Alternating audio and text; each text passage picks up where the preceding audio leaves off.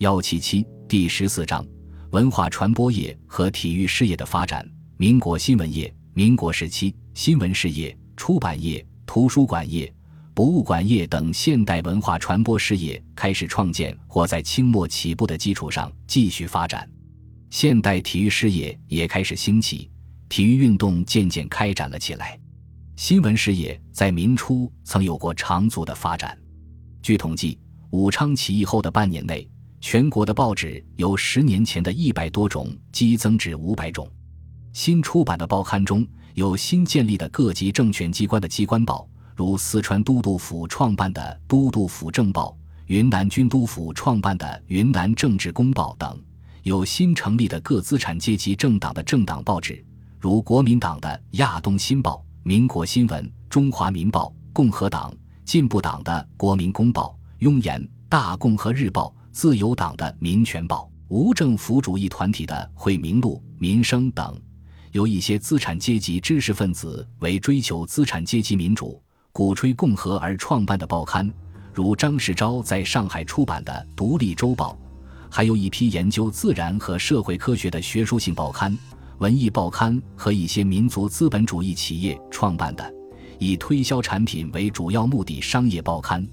但好景不长，报刊出版业很快遭到了袁世凯和各地反动官僚的镇压。至一九一三年年底，只剩下一百三十九种，其中大部分是被军阀收买利用的报刊，如《亚细亚报》《一时报》；黄色小报如《京报》《新世界报》等。袁世凯垮台后，一些被查封的报刊恢复，并出现了一些新创办的报刊。到一九一六年年底，共有报刊二百八十九种。继续执政的皖系军阀仍然执行禁锢言论的政策。封报捕人的事件时有发生。到一九一八年年底，全国报刊总数又下降到二百二十一种。随着新文化运动的开展，涌现了一批新式报刊，其中最负盛名的是《新青年》。《新青年》原名《青年杂志》，一九一五年九月由陈独秀在上海创办，一九一六年九月第二卷期改本名，一九一七年迁北京。初期主要是提倡民主和科学。五四后成为宣传马克思主义的主要阵地。一九二零年九月后成为中国共产党早期组织的机关刊物。五四时期宣传新思潮的重要报刊还有李大钊和陈独秀于一九一八年十二月创办的小型周报《每周评论》，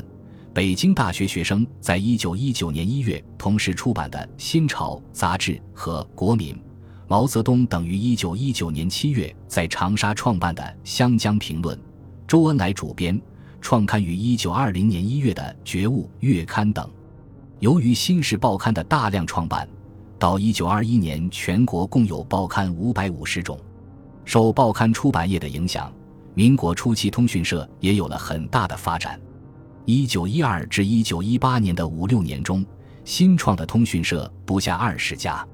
较有影响的有北京的民生通讯社、北方通讯社、新闻交通通讯社、新闻编译社；上海的民国第一通讯社、长沙的湖南通讯社、大中通讯社、中华通讯社、武汉的武汉通讯社等。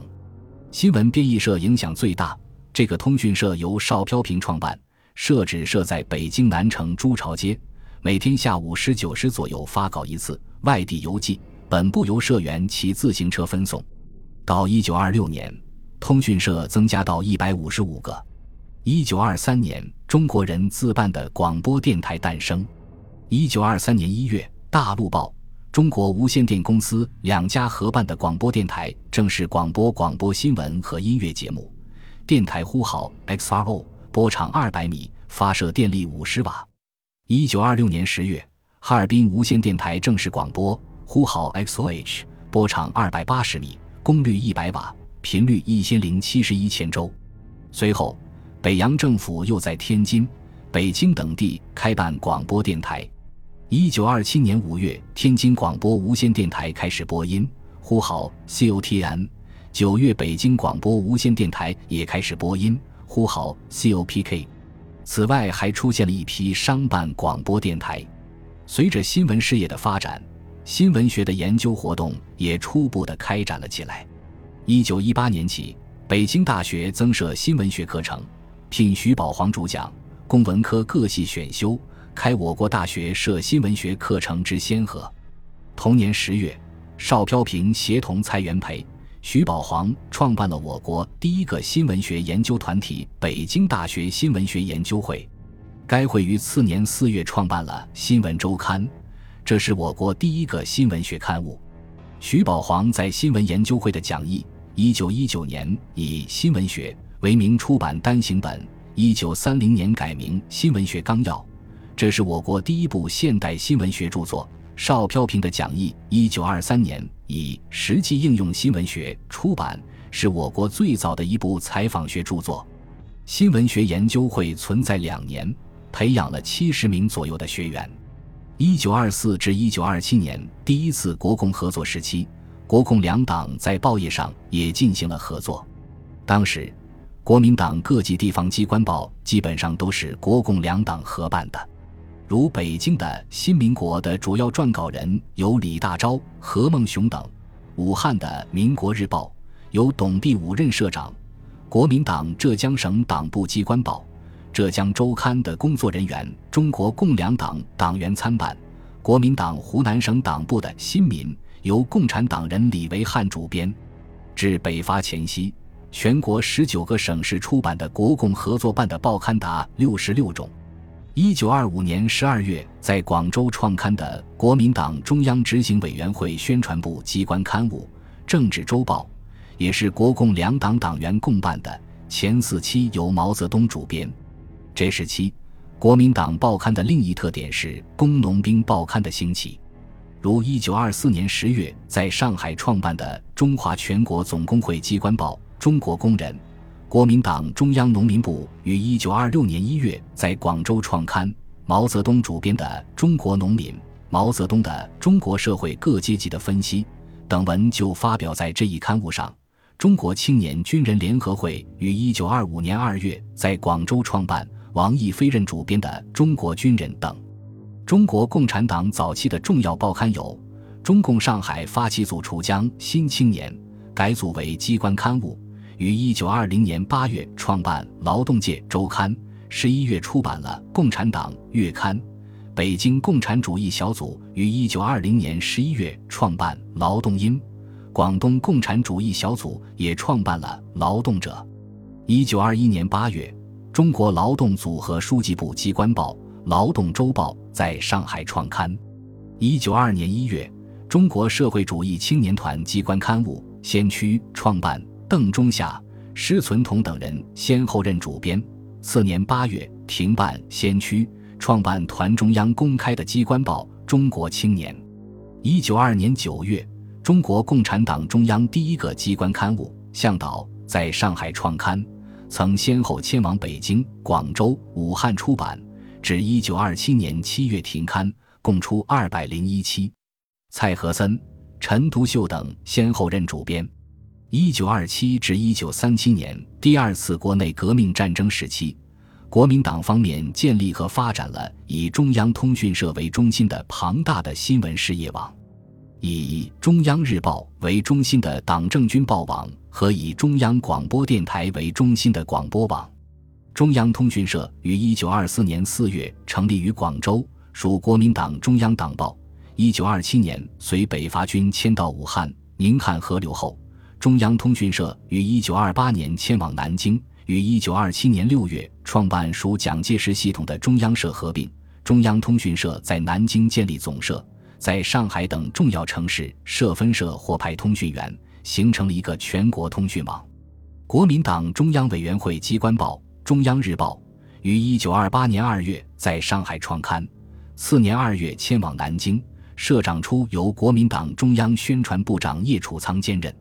在对革命根据地进行军事围剿的过程中，国民党军事系统于一九三一年五月在南昌创刊《扫荡报》。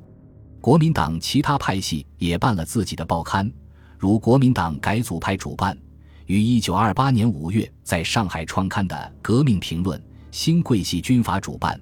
于一九三一年五月在上海创刊的《民团月刊》等。一九三六年，国统区报刊共有一千七百六十三家，其中国民党党政军报刊约占三分之二。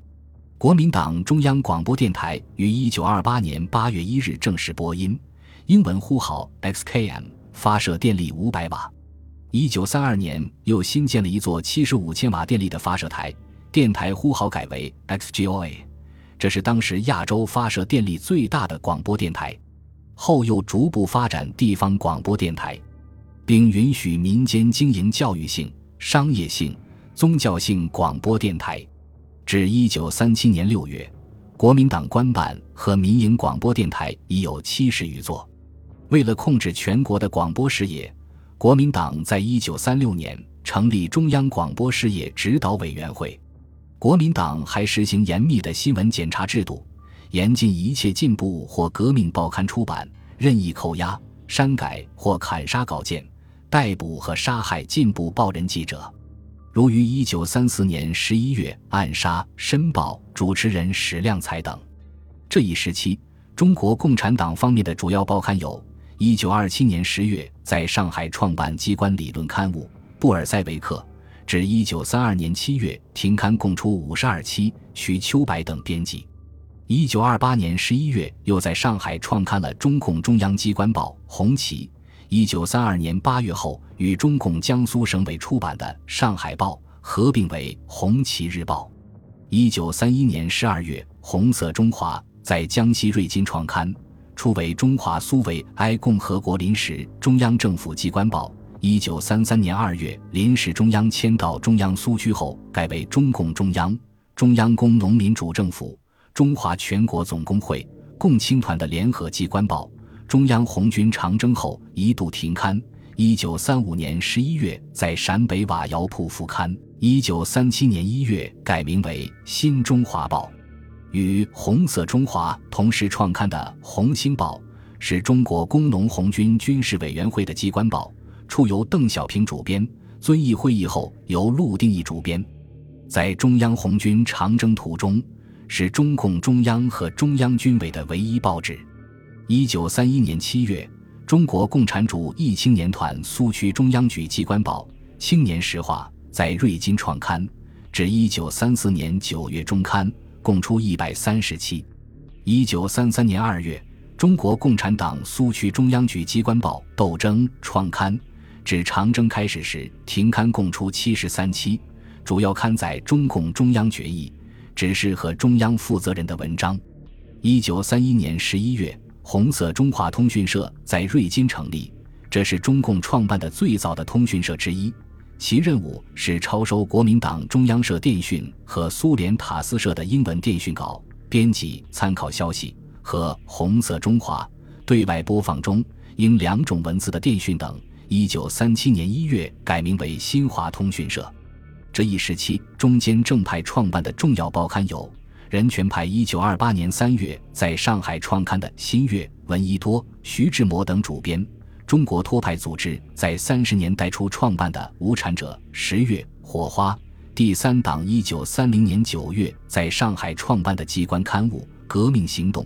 中国国家社会党一九三二年五月在北平创办的党刊《再生》；一九二五年十月创刊的中华职业教育社机关刊物《生活周刊》。一九二六年十月，由邹韬奋接办。九一八事变后，由于抨击蒋介石的对日妥协政策，于一九三三年十二月被国民党政府查封。后邹韬奋于一九三五年十一月创办《大众生活周刊》等。中国左翼作家联盟先后创办了《拓荒者》《萌芽》《北斗》《文学月报》等报刊。重要的学术期刊有一九二八年十月在广州创办的《国立中央研究院历史语言研究所集刊》，一九三零年创刊，故宫博物院文献馆编辑出版的《文献丛编》，一九三四年在北平创刊，顾颉刚、谭其骧主编的《与共》等。《申报》创刊于一八七二年，《大公报》创办于一九零二年。这一时期分别由史量才、张继鸾主持。由于进行了一系列有效的改革，并对国民党的政策有所批评，影响大增。由于左翼文化运动的开展，一九三一年十月，我国第一个研究无产阶级新闻学的群众团体——中国新闻学研究会在上海成立，由《申报》《新闻报》《时报》等报的进步新闻记者及民治新闻学院、复旦大学新闻系部分师生组成，有成员四十多人。一九三二年三月，又在上海成立了中国左翼新闻记者联盟。一九三五年秋，创办中华新闻社，以对外发稿。一九三六年五月，停止活动。抗日战争时期，国统区的新闻中心从南京、上海向重庆、桂林转移。重庆有《中央日报》《大公报》《扫荡报》等二十二家报纸。《中央日报》于一九三八年九月一日在重庆复刊。桂林一度成为国统区进步报刊的中心。《救亡日报》于一九三七年八月在上海出版，上海沦陷后停刊。一九三九年一月在桂林复刊，《国民公论》；一九三八年九月在武汉创刊；一九三九年一月迁桂林出版，是当时影响较大的综合性时事政治刊物。田汉主编的《戏剧春秋》，一九四零年十一月创刊，一九四二年十月停刊，是当时全国最大的戏剧刊物。抗战时期，国民党一方面进一步扩大了《中央日报》，除重庆版外。还发行成都版、福建版、安徽版、梧州版。另一方面，发展了地方党报。据1944年统计，各省市党报有41家，县市党报397家。同时，也扩大了军报系统，至1943年有军报200家。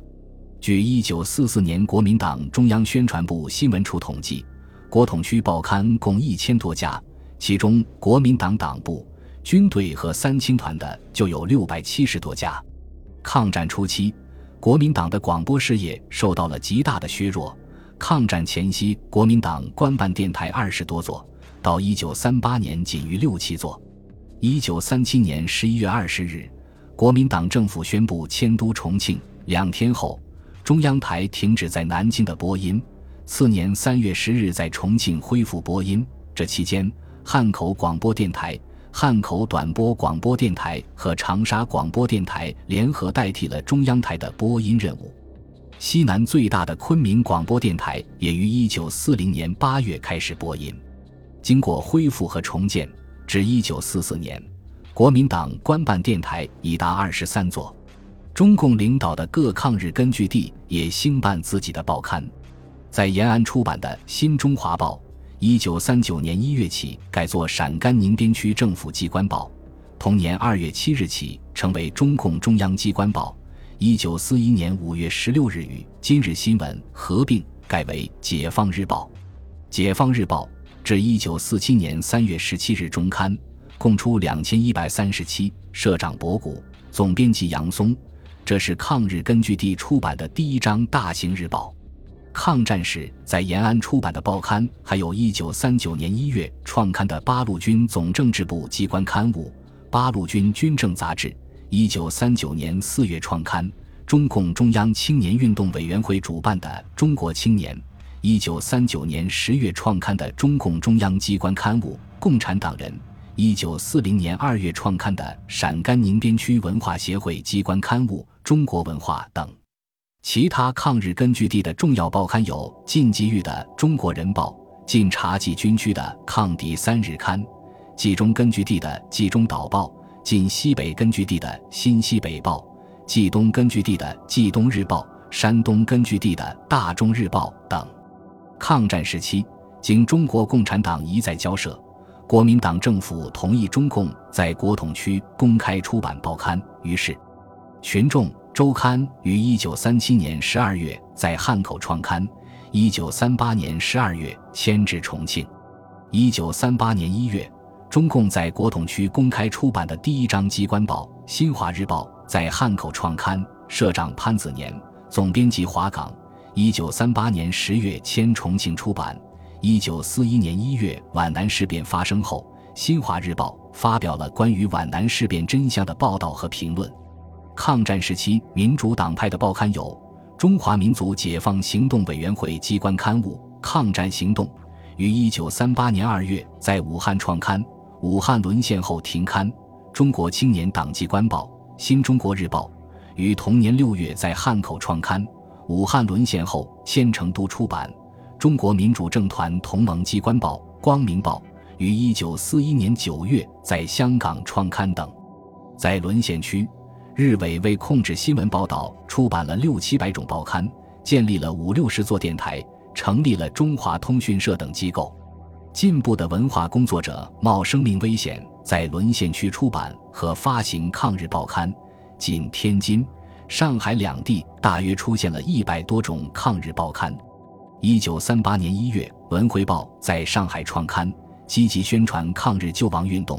大量刊载各地抗战的新闻，日销量一度达到近十万份。据上海各报之冠，日伪机关曾多次予以袭击。一九三九年五月被迫停刊，后于一九四八年九月在香港复刊，次年六月迁回上海出版。抗战胜利后，国民党接收了全部日伪报刊、通讯社、广播电台及其他新闻事业。中央日报、中央通讯社和中央广播电台都由重庆迁回南京。一九四六年，国统区已登记的报刊共有九百八十四家，发行量共二百万份。到一九四七年十二月，国统区共有广播电台一百二十九座。其中，国民党中央广播事业管理处所辖的四十二座，其余为各省市公营、私营电台。全面内战爆发后，国民党加强对新闻的控制。新华日报、群众于一九四七年二月被迫停刊，从此，中共在国统区不再有公开出版的报刊。民主党派的《民主报》《民众日报》等也被封闭。解放战争时期。解放区新闻事业又有新的发展，出现了一批新的报刊，其中最主要的是《人民日报》。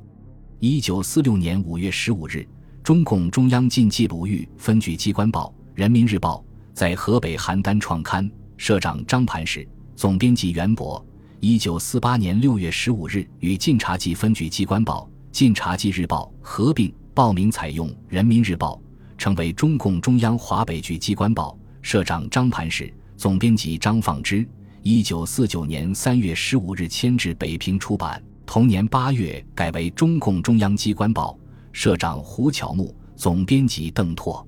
抗战胜利后新创办的报刊，还有一九四五年十一月创刊的中共中央东北局机关报《东北日报》，